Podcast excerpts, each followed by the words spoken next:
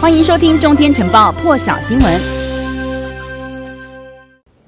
好，我们就要来看到这个美军呢宣布要撤军阿富汗之后呢，塔利班是迅速的攻城略地，那么至今是已经占领了阿富汗超过十个省会了。第三大城赫拉特呢，昨天宣告沦陷之后，今天塔利班又再拿下了一个战略要地，就是加兹尼市这个地方呢，距离首都科布尔不到一百五十公里。阿富汗一共是有三十四个省会哦，目前已经有超过。十个被塔利班攻下了，所以呢，可以想见这个安全的状况是越来越糟。各国政府呢，包括了美国、英国、德国，都要求公民尽快搭机离开阿富汗。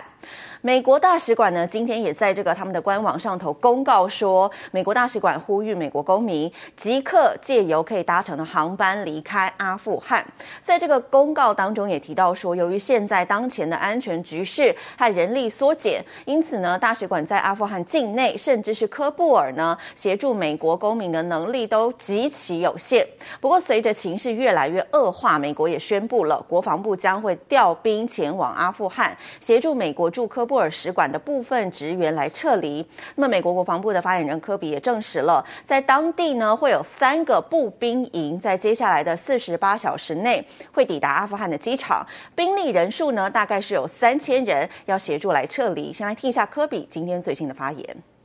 Now, I want to stress that these forces are being deployed to support the orderly and safe reduction of civilian personnel at the request of the State Department and to help facilitate an accelerated process of, of uh, working through SIV applicants. This is a temporary mission with a narrow focus. As with all deployments of our troops into harm's way, our commanders have the inherent right of self defense, and any attack on them can and will be met with a forceful and an appropriate response. 好，美军宣布要撤出阿富汗之后呢，这个塔利班是攻城略地哦。刚刚讲到了一个星期之内已经攻占超过十个省会了。八月十二号呢，更是拿下了这个居重要战略地位的加兹尼，距离这个首都科布尔呢只有一百五十公里。根据半岛电视台的报道呢，这个加兹尼市哦，居民就说了，塔利班呢占领了当地所有的政府设施，还释放了当地的监狱囚犯。在现在呢，当地。是已经没有任何的阿富汗政府军和他们来对抗了。美国国务院发言人普莱斯昨天也说，由于现在阿富汗的安全状况持续恶化，美国驻科布尔使馆呢将会缩编，一些可以远距办公的使馆职员呢，以及不是使馆里头核心职务的工作人员都会被撤离。普莱斯没有透露这个美国驻科布尔使馆会留下多少人，只有强调说呢，这个使馆仍然会开放。他说呢，这不是弃馆，也不是疏散，或是大。规模的撤退，呼吁外界呢不要把这一件事解读成美国对塔利班释放任何讯息。美国的网络媒体也指出呢，这个塔利班这个星期来是迅速占领阿富汗超过十个省会，其实呢很出乎拜登政府意料，因为呢先前情报界就评估说，阿富汗的首都科布尔会在美军完全撤离之后的六到十二个月才有可能沦陷，但最新的评估报告显示，科布尔可能会在三十天到九十天内就落入塔利班的手中。美方在五天内呢是两度发出了警报，要求在在阿富汗的公民呢立刻离开阿富汗。美国国防部也强调说呢，加派的部队哦，他们主要任务是保护这些人员的安全。美军呢目前是没有计划要使用机场来对塔利班发动空袭。此外，美军呢也派遣了部队到了卡达和科威特，以备不时之需。另外，英国政府呢也表示，正在向阿富汗的派遣。遣部队向派呃阿富汗派遣了部队哦，助要帮助这个当地的使馆工作人员离开。英国的国防大臣这个 Wellens 也说了，他已经授权派遣了更多军力，要支援当地使馆，协助这个美英国的公民来撤离。而这个美军撤出阿富汗之后呢，这个塔利班呢是迅速的攻下了好几座，超过了十座的省会。今天呢，更是拿下了这个加兹尼。而这个阿富汗的情势是相当的紧张，有数以万计的民众逃离了家园。在不久之前呢，有六个这个欧盟的成员国，包括了奥地利、丹麦、比利时、荷兰、希腊还有德国，是联合致函给欧盟。支持执行这个遣返他们境内申请一些庇护遭到拒绝的阿富汗难民。他们认为呢，如果一旦停止遣返的话呢，将会发出一个错误的讯号，吸引更多阿富汗的民众前往欧盟国家。不过，随着这个阿富汗的情势快速恶化，这个六个欧盟成员国的立场也开始出现了一些不不同。德国和荷兰呢，改口说暂时不遣返了，比利时呢则是表示无意停止遣返。当中，这个希腊是支持遣返的立场最坚定。希腊移民部长马塔拉奇就表示说，希腊呢是密切关注这个阿富汗不稳定的情势，呼吁欧盟呢必须积极预防后续的可能问题。他还说，这个欧盟还没有准备好，如果呢更多阿富汗的民众前往欧洲的话呢，也没有能力再应对。类似二零一五年时发生的难民危机，希腊呢就处于这个难民危机的前线。在二零一五年的时候呢，包括了叙利亚、阿富汗还有伊拉克，大批的民众是穿越了地中海到达希腊，当时对这个欧洲社会的经济是出现了很大的影响，因此也让他们相当的担心。另外一个话题来看到是菲律宾当地媒体报道说呢，在八月十一号这一天，有三架包机呢载着一千多名的菲律宾海外劳工以及侨民返国，他们大部分呢都是来自这个中东国家。菲律宾的国防部长罗伦沙纳就透露说，疫情爆发至今，截至今年的六月底，已经有一百二十三万七千多名的菲律宾人透过政府的包机或是自己搭机返回了菲律宾。而菲律宾的外交部长则是形容说呢，这是我们史上最大的撤侨行动。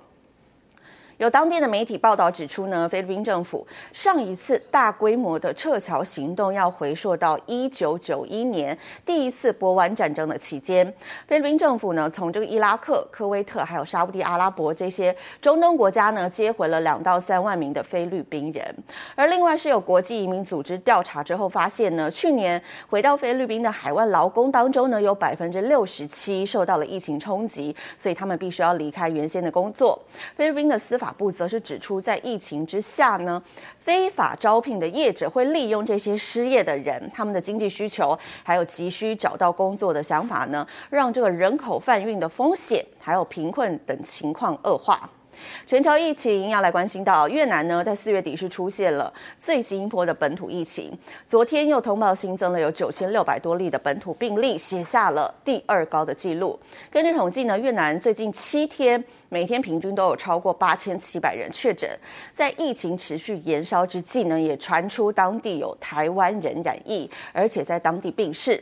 平阳台商会的会长张庆煌就表示呢，有一名丁姓的台商，他同时也是这个台商会的资深常务理事，他不幸在当地病逝，让当地的台商呢都相当的不舍。这一名丁姓台商的父亲呢，先前也因为染疫，在七月三十一号的时候呢，在他的住处病逝。这一名丁姓男子呢，后来也。出现了症状，前往就医，但没有想到呢，就在医院里头病逝。好，平阳台商的会长呢，张庆煌就表示说，希望当地政府可以建立一个收治转院的标准作业程序，还有直接的联络窗口，也希望政府可以加速施打疫苗的作业。他说，目前平阳省呢还有十多名确诊的台湾人在医院当中治疗，希望不会再传出憾事。据了解，这一名丁姓台商呢，他今年四十五岁，是目前这个已知个案当中呢第四名在越南染疫身亡的台湾人。而现在越南呢疫情相当严峻，短短三个多月已经有超过二十四万人确诊了。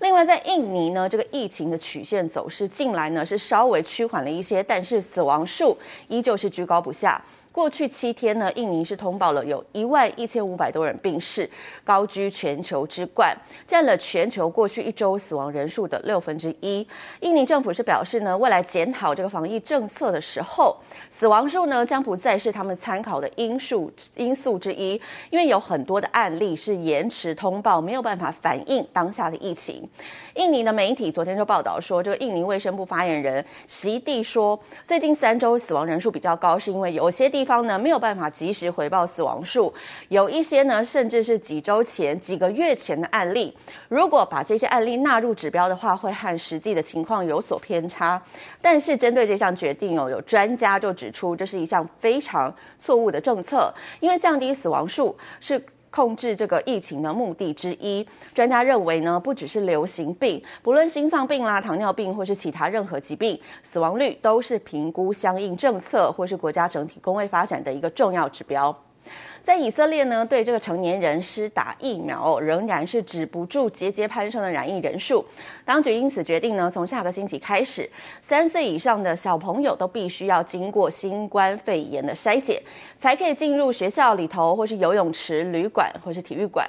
而现在呢，以色列政府之前就已经推出了一个这个绿色通行证的政策 （Green Pass）。上头呢会注记你是不是打了疫苗，筛检的结果如何，或是有曾经染疫但是已经康复等等的资讯。这一项这个通行证的政策一度停用了，但上个月底呢又重新上路，而且将扩大适用于十二岁以上的孩童。以色列总理班奈特就表示呢，从八月十八号开始，政府将会资助三到十一岁的孩童接受筛检，而且次数不限。更多精彩国际大师，请上中天 YT 收看完整版。也别忘了订阅、按赞、加分享哦！